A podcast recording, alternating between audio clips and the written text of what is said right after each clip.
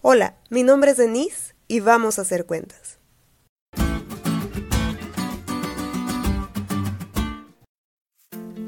Debes saber que hace algunos años yo no asistía a la iglesia adventista.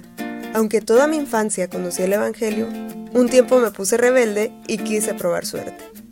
Evidente y dolorosamente entendí que no hay mejor lugar que estar a los pies de Cristo. Cuando estaba en ese proceso de volver, tuve que conocer a Dios no por medio de lo que me habían dicho de Él, que dicho sea de paso, ya se me había olvidado. Lo tuve que buscar en su palabra y empecé a conocer lo que esperaba de mí, cuáles eran sus gustos y qué era lo que no esperaba de mí.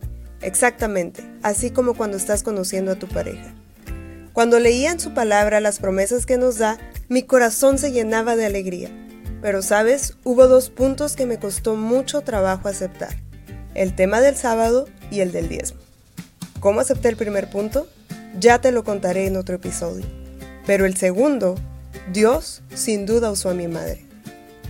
Un día, cuando le conté a mamá que yo daría mi diezmo ayudando a los que realmente lo necesitaran, ella me dijo, no hija, el diezmo se deposita directamente en la tesorería de la iglesia. Ayuda a los pobres si tú quieres, eso está muy bien. Pero el diezmo se entrega en la tesorería de la iglesia. ¿Y no es eso lo que pide Dios de nosotros en Malaquías 3:10?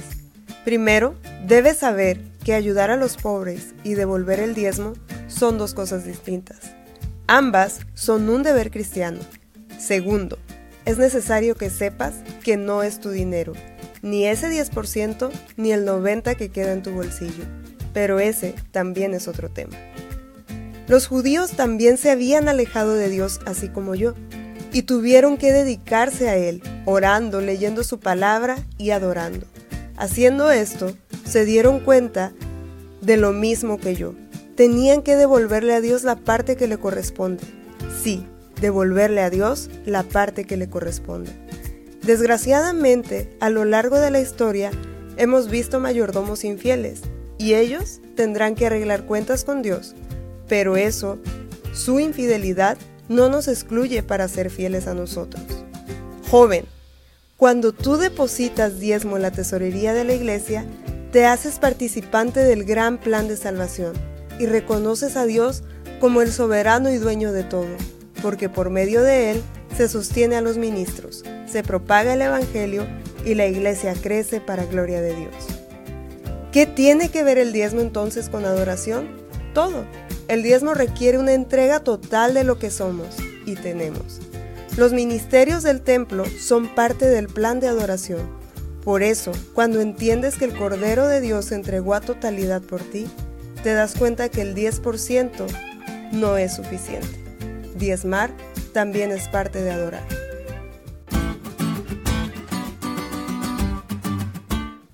¿Te diste cuenta lo cool que estuvo la lección? No te olvides de leerla y compartir este podcast. Es todo por hoy, pero mañana tendremos otra oportunidad de estudiar juntos.